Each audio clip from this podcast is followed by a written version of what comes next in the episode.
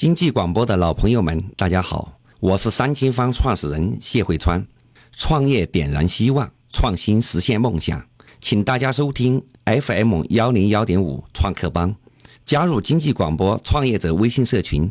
CKB 幺零幺五，那如何来加入创客帮的微信呢？大家可以点开微信主页右上角的加号，点击添加朋友，在文字栏当中输入 CKB 幺零幺五，就可以加入到创兄创业路上不孤单这个微信大家庭当中了。说到这个三清方，就是三清方主要是做银耳方面的饮料，呃，银耳汤羹状的银耳羹，这个叫银耳羹。那三清方这个名字，您是怎么想到的？这个名字不是我起的，它是一个古方。唐玄宗的年间，派兵西域作战，令宫羽缝制战袍。但是到了西域以后，风沙很大。那个时候，军中将士很多人上火了，屡战不胜，主帅无忌。恰逢此时，某将来禀报，在他的那个衣服里边呢，就有一首诗。嗯，但是在这首情诗的后边，就有一个由银耳、竹荪。扶手莲子百合组成的一个宫中秘技三清方哦，刚好是去火的嘛。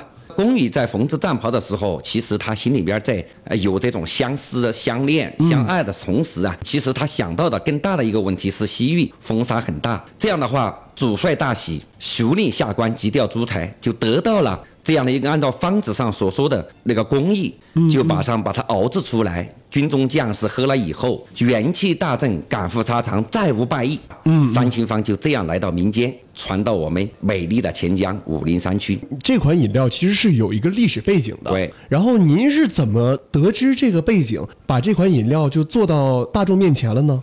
我们这家公司啊，叫朵朵润儿营养食品股份有限公司，是由国家扶贫办、国家进出口银行共同支持的一个武陵山区这样的一个扶贫的这样一个项目。我们就是以打造中国银耳事业的领导者这样为一个目标的这样一个企业。银耳大家很熟知。但是我们要做这个企业的时候，那就要去查阅很多些资料，包括我们给重庆中药研究院进行合作，包括也给国外的一些研发机构，包括台湾的，包括我们东部的、西部的这样的一些研发机构来进行共同来研究的时候，我们就反复在找银耳这个产品呢，在我们中国的话是非常稀少的，嗯，但是以前非常稀少，物以稀为贵，它又有很多的对人体健康的这样的一些好处。只能在宫廷里面能吃到，所以说呢，就俗称叫平民的燕窝，皇帝的夜宵。那这样的话，我们就沿着这个路去找，哎，我们偶然就发现这样一个从唐玄宗年间就流传下来的这样的一个方子三清方。嗯，那在我们眼前一亮，哎呀，马上拿过来。这样的话也迎合当下中国人的诉求，空气也不太好，汽车的尾气啊等等，包括我们喝的水也可能有污染。那内外一结合的话，人就上火了嘛，那就一定要找到一个去火的材料。那去火的饮料就由此就开始风靡起来了嘛。那种凉茶类型的去火的这些饮料，毕竟是由药材做成的，那是药三分毒，那在我们去火的时候。是不是也给我们带来了一些负的这样的一些作用？那这样的话，那我们怎么办？那刚好查阅到这样的一个古方，再加上我们现代的一些工艺技术，那我们就做了这么一款，同样是去火的。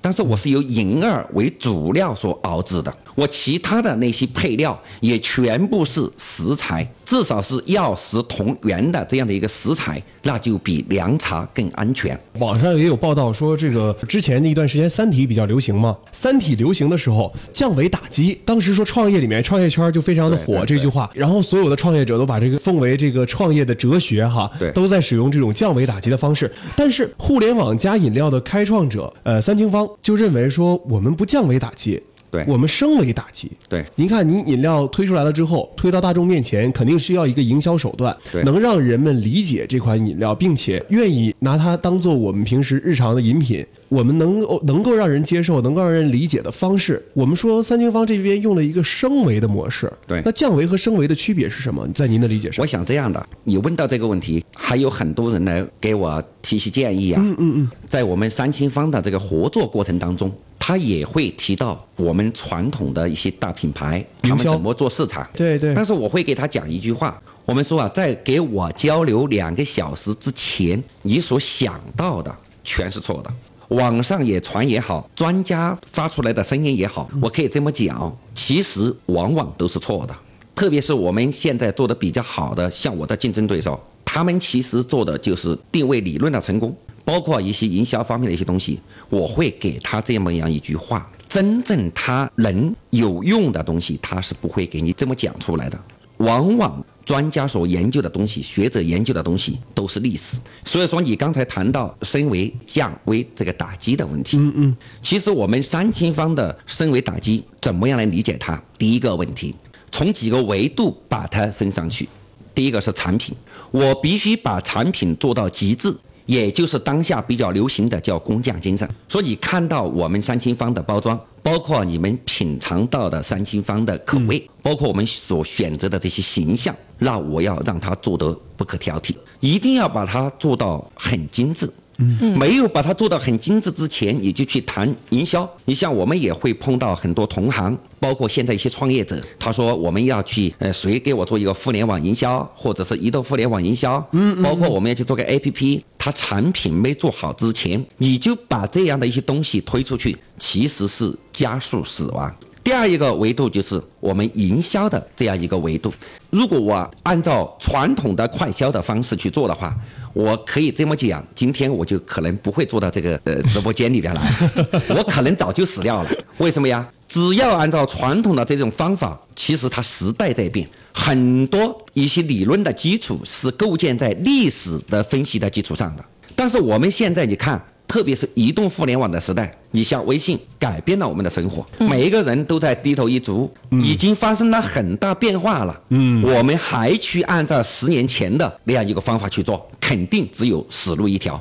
那我们必须要创立我们三清方自己的营销理论、营销体系，就新的我们这样的一个营销模式。嗯嗯，这当中的话，我们在现在互联网当中，最近也有很多的一些报道，就是三清方怎么样通过互联网社交饮料独特的打法，我们就叫三四匹三三杠六六。这样的一个营销体系，哎呦，这个是什么意思？那这个体系讲起来很长，你给我们场景化一下。给你举个例子，我们去做产品的时候，你想到的，我现场我们来互动一下。在你看来，你应该第一步去做什么呀？怎么去推销啊？第一步怎么做推销？去找谁？去怎么样去推销？去选择哪个渠道啊？我要是我选，我作为年轻人角度哈，第一个渠道啊，嗯，首先选择互联网的自媒体。那另外我们地面上的呀，怎么样的给我们的用户见到面？首先选择线下的商超，商超。对，你看刚才我可能会选择嘉瑞，对，可能你就选择的是餐饮店。对，那你们两个人观点就不一样。那哪个真正能奏效啊？我现在就讲到这个问题。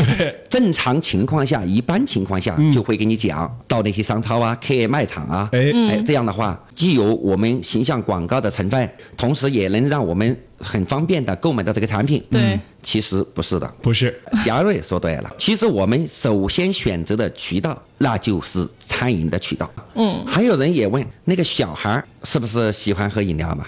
那在小孩比较多的学校周边，能不能卖饮料？假设就是我们小孩喜欢，其实三清坊的受众更多的有两款产品吧，一款是饮料，对，一款是银耳羹。那银耳饮料的话，肯定是年轻化一点，特别是有些小孩啊，这些很喜欢。我们大家喝了以后会给我提出建议，学校里边渠道好吧，能不能卖？我现在的结论是，中学、大学、小学的旁边都不能买。是不是因为这个品牌它的品牌定位跟学生品牌定位，任何一个产品都是这样的。嗯，其实是两种思维的一种呃模式决定的。哎呦，这个这个想法，这个思维确实先进了。两种思维，比如说我们传统的，你想到商超是什么？是渠道。如果通过商超了以后，是不是后来我们要经过广告？渠道广告。其实这样是一种思维。其实按照我们传统的营销就是这样的。嗯嗯嗯。高空的那些电视啊、媒体啊，包括我们广播的这些广告的方式，再通过地面渠道的这样的一个铺设，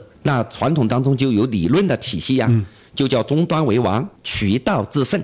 那我们呢就提出来，移动互联网的时代，我们每一个人都是这种自媒体的这样一个时代，很分散了。去中心化了，在这种情况下，我们死死的要抓住用户的思维，用社交的方法，用话题来进行营销。本身就是社交的场景，哎社交的这种话题，我们大家就可以聊起来，可以玩起来。嗯，我说的好，我就是给你铺到那些所有的大卖场里边都有。说的再好，但是你没有品尝，你品尝了以后不行，品尝了以后它就是一罐饮料，你下一次也可能没有再次消费的冲动。其实我在做节目这么长时间，很多的企业朋友他们都问，哎，我怎么搞营销？这个问题有点太大了。但是他们会也不会把这个问题集中到某一个点上，就比如我们现在说的这个话题营销。我们如果把这个集中到话题营销这个点上，那我们现在就可以来细致的来说一说、讲一讲。那三清方如何来做话题营销的呢？其实我们今天是经济广播的创客帮的这样的一个栏目，我们想通过这个栏目，主要是帮助我们很多的一些创客自己创业的路上少走弯路。所以说，在我找这个话题之前，其实我首先想到的是利他的这样一个思维，我替我的朋友想，你只要利他以后，才会有大大的利我，我就可以这么讲。凡是以前那些自称为专家的给你提出来怎么样去做营销，往往是错的。这一点我要切记告诉大家。当然，我今天这个话说出以后，也许会受到很多，包括我的老师的批评，认为我这个话说的太绝。但是一定是这样的。其实某一个品牌、某一个产品的成功，不是靠某一个理论呢、或者某一个东西去把它做成功的，它的偶然跟必然性都是相关系的。那我在做三清方的时候，我怎么来找话题？首先我要告诉大家，你一定要抛弃原有的固有的这样的思维方式。第一个方式是利他的一个思维，像我今天过来的时候，我首先想到的是怎么样给我们创客帮的朋友对他有点帮助，所以说我就说一句话：凡是号称为专家什么咨询策划公司给你讲的，往往是错的。你一定要自己去深入的去研究你的产品，深入的去研究你产品的这些受众，最后形成自己独特的东西。就是没有最好的营销，只有适合自己的营销方式。所以说，在我们真正这个来做的时候，三清方经过这一年多的时间，取得包括像全国食品互联网影响力第一品牌。现在我完全颠覆了传统快消品，我们的业务员去到处找经销商，我们没有必要。另外，我在全国各地都有三清方的粉丝，每一个地方、每一个县都有三清方的粉丝，只有有社群的地方都应该有三清方的粉丝。另外是我在全国现在每一个地方、每一个省为单位的话，都有来寻求给我们三清方合作的这些伙伴，包括国外的，像最早给我联系的是德国，之后是波兰、马来西亚。印度尼西亚啊，他到国内来了以后，通过我们的这些互联网营销的传播方式，知晓了以后，我们也有微商户的进行购买嘛。那购买以后，他就品尝到，的确产品不错。他们为什么这么多人能够找到三清方呢？那就是。寻找到很多的这些交流的群、交流的话题，怎么样来找话题社交？其实我们所有的围绕到健康给安全来做的，怕上火喝安全的三清坊，在去火的时候，我们的材料是由银耳做成的，比凉茶更安全。那大家对自身的安全、对朋友的安全、家人的安全，再延伸到社会的安全。整个社会大众的这些健康，嗯，你只要围绕到这样一个主题，我们追求崇尚的是健康给安全这两个词四个字儿。如果说我们用这个理念啊，打造这种用户社交，打造用其实你？传递的这两个词、四个字儿，是一种价值观的体现，它反映的是当下人最应该去实践的、去传递的正能量的东西。最后你会发现，热爱三清方传递了是正能量。比如说哪个地方需要有帮助的，或者哪个地方有一些健身的这样的一些活动啊，美食的等等的这样活动，阳光的活动，那我们就会参与这样的一些话题，我们也会参与。其实话题不是一句话。在有很多场景，比如说我们三清坊一出场的时候，开头讲到喝了三清坊，喝酒像喝汤，真喝酒像喝汤吗？这其实是一种场景化的一种反应，非常具有一种场景感。这样的话，这种场景、这种仪式，它会带来让你整晚上都在围绕三清坊的这样一个话题在进行传播。由这一句话可能衍生出来上百句、上千句的这样的一些话题，都是正能量的、健康的、安全的、带有仪式感的。如果喜欢三清方的粉丝，用什么样的点把他们聚在一起？其实我们企业是不能把企业办成社会的，只能把我们企业融入到这个社会当中。包括我们三清方的这些粉丝，喜欢三清方的人群是不能给他们办到每一个社群每一个社群的，但是我们可以连接，我们可以放大。所以说，你看到有句话，我们说三清方是连接器，三清方是放大器。那做媒体的同时，他还有很多这些粉丝兴趣群。那这样呢，有很多兴趣给爱好的。后来你就发现，我们三清方的传播的这样的一些视频、图片，包括链接，他们在链接的后边有一个评论功能嘛？嗯。这个评论功能其实有可能大家都在已经在相互在聊起来了，这就是一个平台。我们在这个平台上共同来讨论一些相关的一些问题，不是说我们有一个固定的一个格式，但是你始终想到的一个点。第一是我们健康跟安全引导到我们是正能量，另外一个我们一定是把大家给连接起来，共同兴趣、共同爱好的人在一起。我们三清方做了一个连接器，做了一个放大器，做了一个平台。我们说三清方其实有产品的属性，叫产品的三清方。那三清方呢，也有营销的成分，叫营销的三清方。那我们现在已经从产品逐步的成长为一个品牌，那我们有品牌的三清方。那我们通过社交的一些方式，那我们有社交的三清方。但最终我们要做成什么呀？平台的三清方，在这个平台上，我们一起共同成长。假设你有这种创客朋友，你说要想给我们一起来讨论，在这种移动互联网的时代。在现在这种呃竞争也很激烈，产品也极端的丰富，信息资讯也相当的海量的这样的情况下，怎么样去做我们同类型的营销？那我们一起可以讨论嘛。三千方的一发布会上，我看到有一句话，我觉得挺有意思的。我问问谢总啊，他说不和年轻人做朋友的品牌都是耍流氓。这句话应该是媒体写的，这句话很有意思。哎，但是我说出一句话出来更有意思啊。嗯。再讲，我们所有的营销围绕的一句话，那就是把喜欢三清方的朋友搞得多多的。这个我们媒体朋友提到，就说不给年轻人打交道的这样的一些营销等等，都是耍流氓。其实他说的是我们作为三清方饮料这样一个单品，它所定位的这样的一个人群。但是我们三清方其实还有一个单品，就是银耳羹。银耳羹它就适合于我们中老年或者适合于女性。嗯，所以说他在提到这句话的时候，其实就提到我们饮料的。这样的一个单品，但其实刚才您说的很多的营销方式，比如说像社交的或者说平台的，都是以打造年轻人为这种消费群体为主的。那您也说了，呃，银耳羹的话，它是适合中老年人的，专门有给他们打造的营销方式吗？其实你现在也别看，老年人喜欢打门球。我前两天就在一个门球的旁边就看到一个老年人，他们也在交流啊。嗯啊，他说我现在呀不舒服了呀。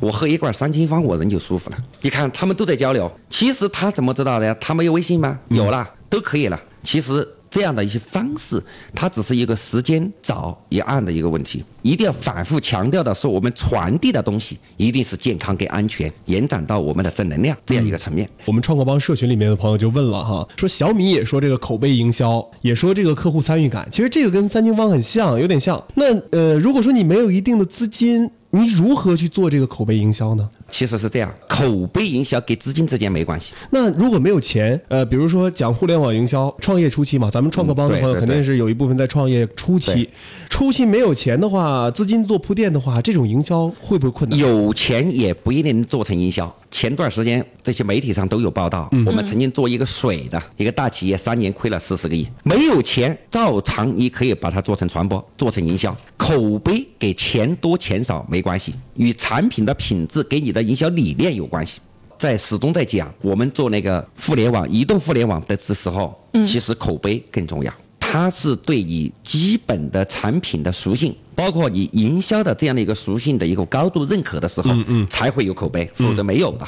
我们在做的时候，不一定每一次的营销者传播都是需要有钱的传播。那如果是这样的话，那我认为也不符合我们互联网的精神。互联网的精神是要以自传播。像我今天我们说的某些话，或者是呃某些图片，要让人家感兴趣以后，他去自传播。呃，其实您刚才完全的回答了他那个问题了。嗯，营销其实有钱不一定能做好营销，对，没钱也不一定说做不好营销。对。前段时间在网上也有个报道，我们做了一个活动，我们四天时间做了一个三百一十七万点击量的这样的一个营销，花了多少钱？没花钱，我们三清方的员工自己给自己代言。哎，有一位朋友啊，他就问哈，说喝了三清方，喝酒当喝汤，能否问一下哈，这句是三清方的广告宣传语吗？不是广告，不是广告宣传语，社交。是代表我们喝了三清方以后人的精气神，我们更爽快，我们喝酒更直爽，交朋友更爽快。这样的一种态度，一种生活的态度，不是广告，而是社交的一种表现形式。三清坊它一年的时间里头，它的销售的业绩就超过了销售的营销的总超过了一个亿对，那接下来未来的时间里头，三清坊它会向哪个方向去打造呢？我们的唯一的目标就是打败当下。最厉害的凉茶品牌，三清坊有这个名字之前的出了这名字的同时，我们瞄准的就是这个目标，并且当下我们在有的区域已经打败了他们。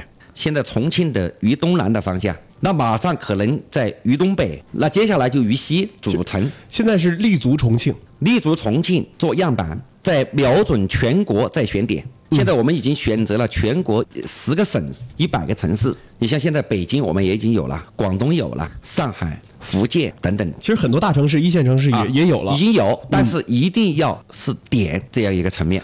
咱们创客帮嘛，主要是给创业朋友们提供一些好的思路哈。嗯。刚才我们说到那个小米这方面，说小米喜欢做口碑营销、用户参与，他做的很好。那三清方是不是也想这么做？还有就是，您认不认可雷军他的一套互联网销售理念？他们给我们有些区别，他做的叫粉丝经济的。粉丝经济，嗯。我们现在做的叫社群经济，但是我们向他学，在他的那个基础上，嗯，我们争取在他的基础上有所发展。